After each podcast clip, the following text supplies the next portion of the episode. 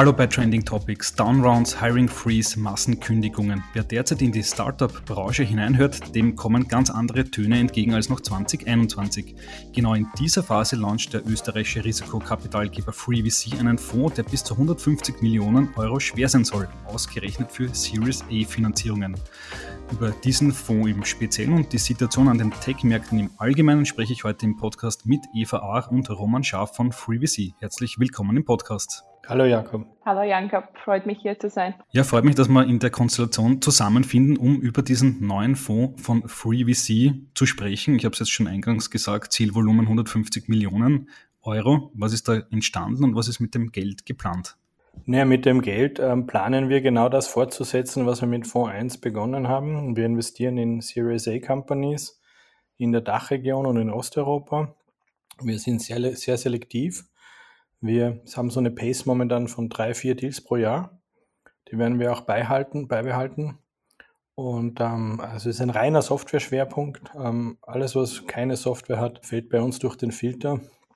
Und wir behalten auch das Konzept bei, dass wir in Syndikaten investieren wollen. Also nicht alleine eine ganze Runde machen, sondern mit den geeigneten, bestmöglichen Co-Investoren, weil wir glauben, dass junge Gründerteams immer sehr stark davon profitieren, dass sie in verschiedenen Netzwerke dann Anschluss finden. Und das hat sie beim Portfolio 1 auch sehr bewährt. Mhm. Jetzt äh, ist angekündigt, 150 Millionen Euro sollen es am Ende sein. Wie viel sind es jetzt schon und ähm, wie war für euch das Fundraising? Die aktuelle Lage am Markt ist ja nicht die rosigste. Ich glaube, vor ein, zwei Jahren war es noch einfacher. Wie war es für euch? Naja, das Fundraising ist ähm, immer eine Ablenkung sage ich mal, weil eigentlich wollen wir ja investieren. Wir haben jetzt beim First Closing schon mehr Geld eingesammelt als im ersten Fonds überhaupt. Das heißt, wir sind da sehr zuversichtlich. Die Marktumgebung ist natürlich jetzt spannend, hat aber genauso viele Chancen, wie man eigentlich auch Probleme sieht.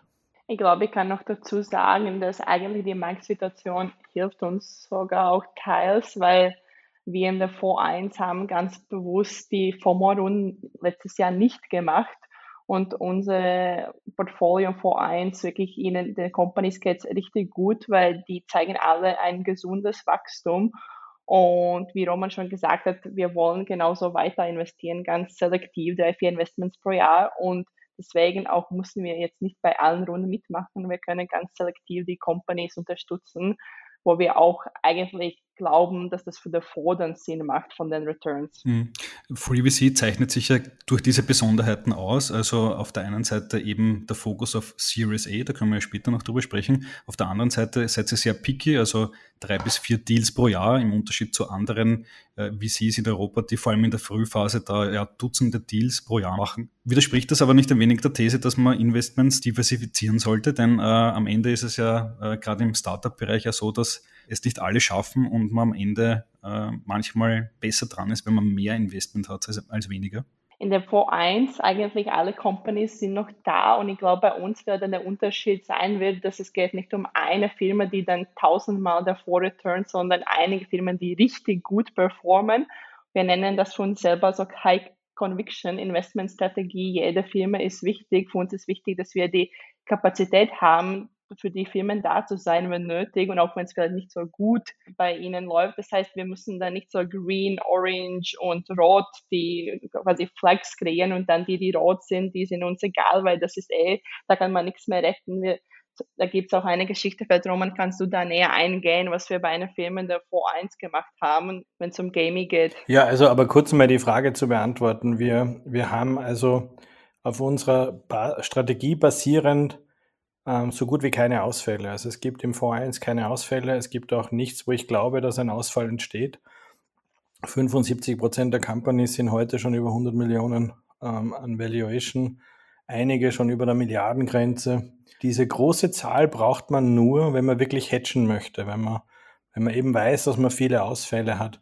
Wir gehen davon aus, dass wir wenige Ausfälle haben, dass es im ersten Fonds keinen Ausfall gibt, überrascht uns selbst ein wenig. Und wir wollen sehr aktiv mit unseren Gründern arbeiten. Und dieses aktive Arbeiten geht überhaupt nicht, wenn man 20, 30 Deals im Jahr macht. Das funktioniert nicht. Da hat man schon Stress, dass man in die Board-Meetings rechtzeitig reinkommt und halbwegs vorbereitet ist. Wir machen viel mehr als das. Wir haben, glaube ich, bei allen unseren Gründern die Position, dass wir der proaktivste, hilfreichste VC sind oder einer der beiden proaktivsten, hilfreichsten VCs. Und, und diese, diesen Luxus möchten wir uns nehmen.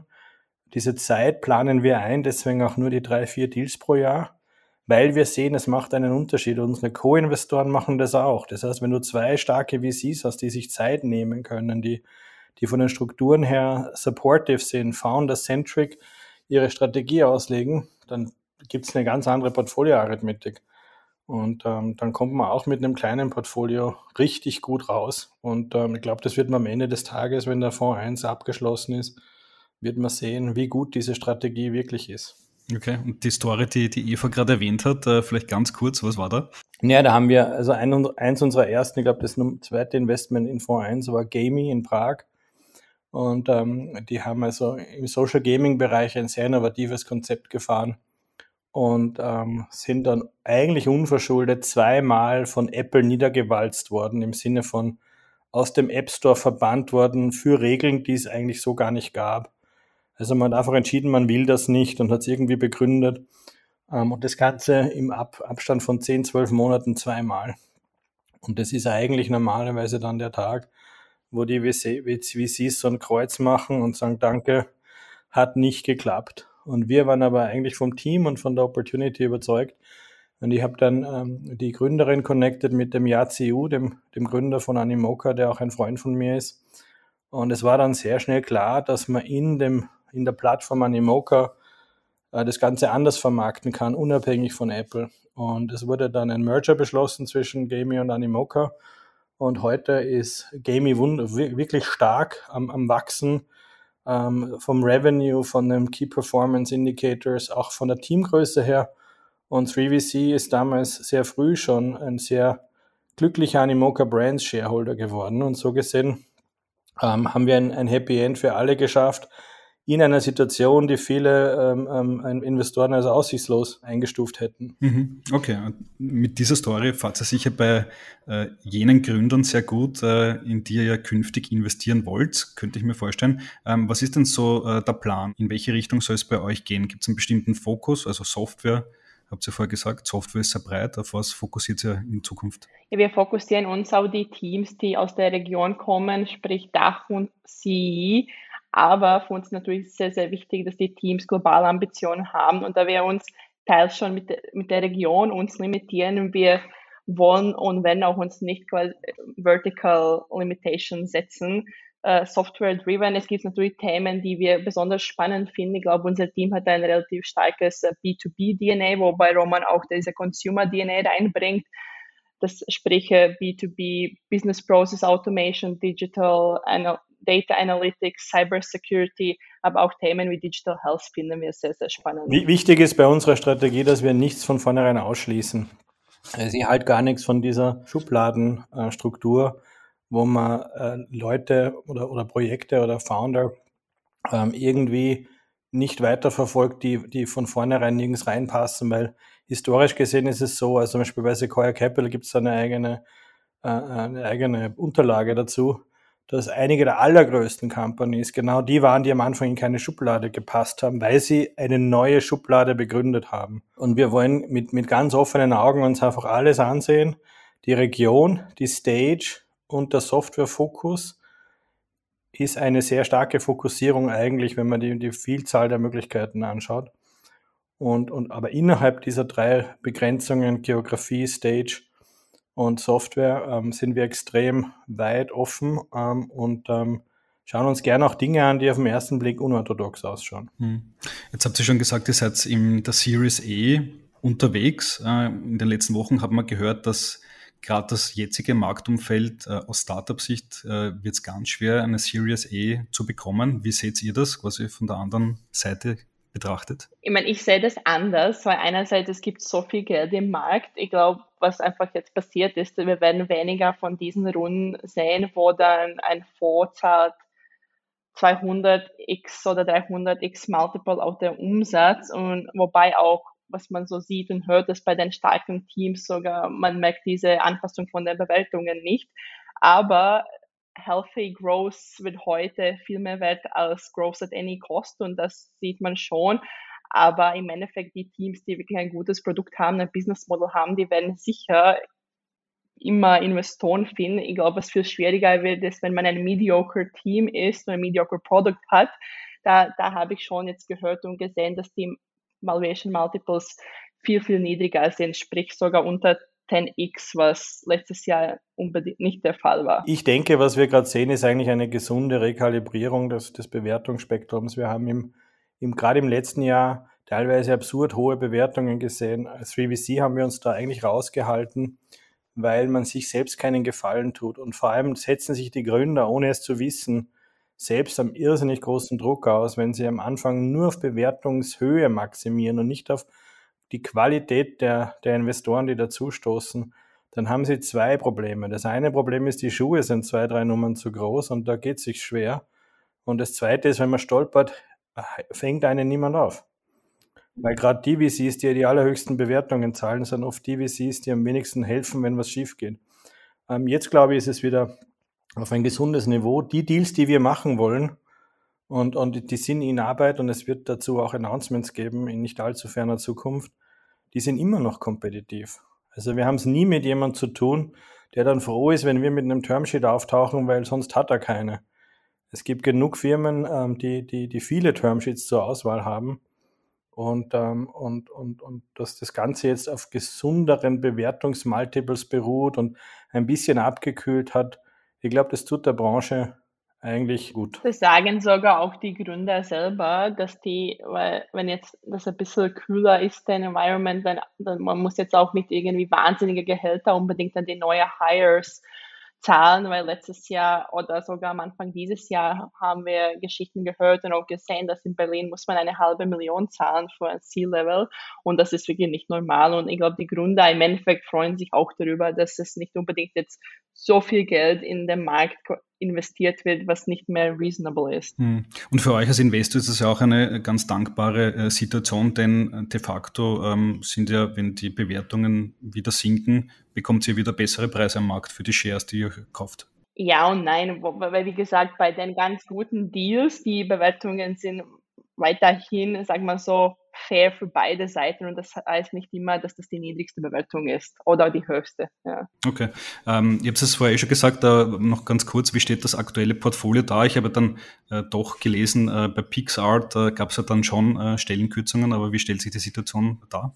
Also bei Pixart ähm, geht es mehr um die IPO-Vorbereitung. Wenn eine Company über vier, fünf Jahre nur Leute angeheuert hat, dann ähm, muss irgendwann einmal auch wieder ähm, ein bisschen auf die Relationen geachtet werden. Die haben einen neuen Wall Street ähm, CFO reingeholt und ähm, haben da eben entschieden, dass jetzt der richtige Zeitpunkt ist, diese, diese Anpassungen an Benchmarks vorzunehmen, die sich die Börse wünscht. Pixar hat bei Weitem keine Cash-Probleme. Die haben eigentlich Infinite Runway. Und ähm, ich glaube, generell unser gesamtes Portfolio aus dem Fonds 1 kommt locker durch die nächsten sechs bis zwölf Monate. Die Krise wird ja nicht ewig dauern. Wir glauben, dass makroökonomisch äh, der Fonds 1 auch ähm, gar nicht so schlecht aus der Sache rauskommt, weil die, die wesentlichen Exits wird es in zwei, drei Jahren geben. Bis dorthin äh, sollten sich die Märkte beruhigt haben.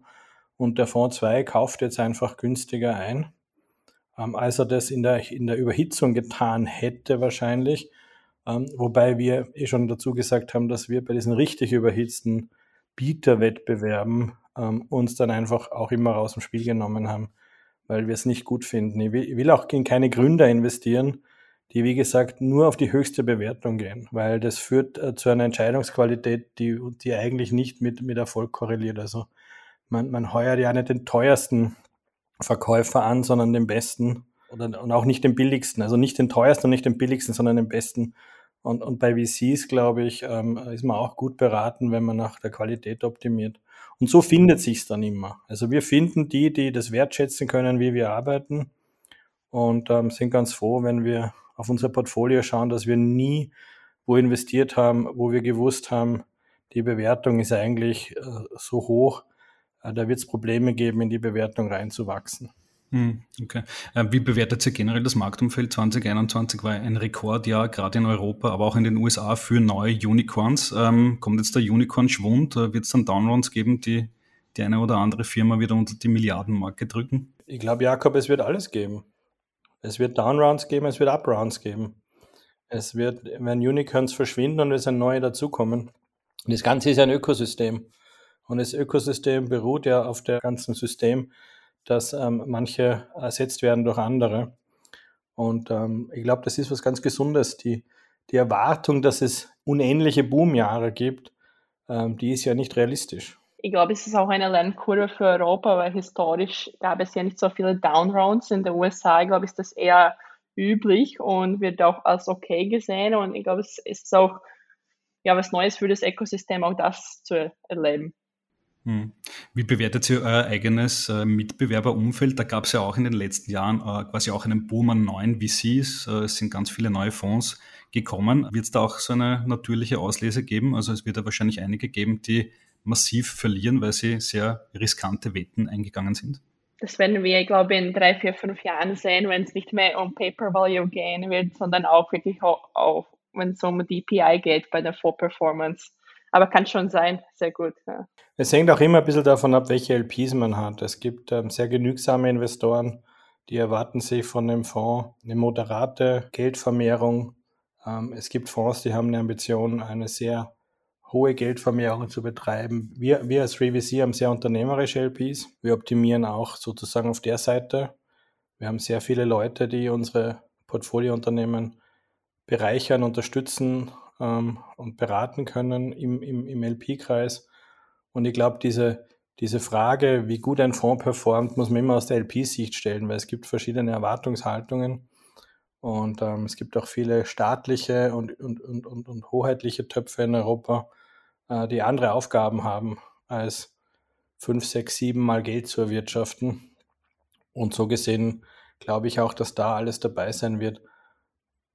Interessant wird es für Fonds immer dann bei der zweiten, dritten Auflage, ähm, äh, was dann bei rauskommt. Mir der sehr, sehr einflussreicher, sehr bekannter Venture Capital Player, wie wir Fonds 1 geraced haben, erzählt. Den Fonds 1 raced man sowieso nur mit der Story. Und beim Fonds 2 ist es eine Mischung aus Story und Zahlen. Und ab Fonds 3 sind es nur mehr die Zahlen. Und wir sind jetzt Gott sei Dank bei Fonds 2 mit guten Zahlen und immer noch guter Story unterwegs. Und, ähm, und dann werden wir schauen, ähm, wie sich dann bei Fonds 3 mit unseren Zahlen so verhält. Aber ich glaube, diese, diese Evolution ist auch für die neuen Player genau dieselbe. Am Anfang hat man eine These, eine Geschichte, äh, wie man sich äh, positioniert und wie man Investoren überzeugt, in den eigenen Fonds zu investieren. Und, und diese Geschichte muss sie dann also mal als, erst einmal als wahr herausstellen. Hm. Welche LPs habt ihr davon überzeugt, in den neuen Fonds zu investieren? Welche Namen dürft ihr nennen? Wir dürfen jetzt zum zwischenzeitlichen Closing eigentlich keine Namen nennen. Wir dürfen dann am Ende ein paar Namen nennen. Aber es sind viele aus Fonds 1 wieder dabei. Also wenn du die, die Pressemeldungen von Fonds 1 aufmachst, dann äh, gibt es dort ein paar Namen, die sich eigentlich fast alle wiederfinden im Fonds 2. Okay, dann muss ich mal nachschauen. Die Gründer, mit denen Sie, wie gesagt, sehr eng zusammen, zusammenarbeitet, äh, welche Tipps und Tricks habt ihr denen gegeben? Die werden sich wahrscheinlich auch fragen, wie komme ich durch die nächsten 12 bis 18 Monate am besten? Äh, was sind so die Do's und Don'ts, die ihr den Gründern auf dem Weg mitgibt? Es war eigentlich, wir sind in einer guten Position im dem, dass die meisten Companies haben jetzt starken Series B-Runden geraced. Storyblock, HW Medical, Localize und eins, was bald announced wird, alles so circa 50 Millionen. Das heißt, sie haben Runway jetzt für die nächsten zwei Jahre, wenn, wenn noch nicht länger. Aber im Endeffekt geht es darum, dass man jetzt wirklich vielleicht zweimal überlegt, welche Hires man machen muss. Gott sei Dank, die mussten jetzt nicht wirklich Leute feuern, weil die noch immer gesundes Wachstum haben. Aber es geht darum, dass man wirklich Runway hat, damit man nächstes Jahr nicht raisen muss. Man kann das machen, aber im besten Fall, man muss nicht raisen, damit man nicht das dringend machen muss. Das ist, egal, was wir an Companies dann empfehlen. Mhm, okay. Ähm, noch eine letzte Frage, ähm, die beschäftigt unsere Leser aktuell sehr. Äh, der Kryptomarkt, die kriegt es sicher auch mit. Ähm, der crasht irgendwie jede Woche nochmal weiter hinunter. Ähm, und ihr seid ja auch bei Animoca Brands mit dabei, ist ja auch eine Firma im, im Blockchain-Space. Wie seht ihr diesen Bereich? Ist das nachher nochmal riskanter als dieser eh schon sehr volatile Tech-Markt äh, und werdet ihr euch da weiter engagieren oder vorerst mal im Kryptowinter die Finger davon lassen? Ich glaube, dass es in dem Web3-Bereich wichtig ist, sich nicht schon frühzeitig darauf einzulassen, dass man bestimmte Sieger sieht, bestimmte Plattformen, bestimmte Chains, äh, bestimmte Architektur und auf das setzt, sondern ich glaube, man ist gut beraten, wenn man auf Player setzt, die Web3 im Allgemeinen voranbringen.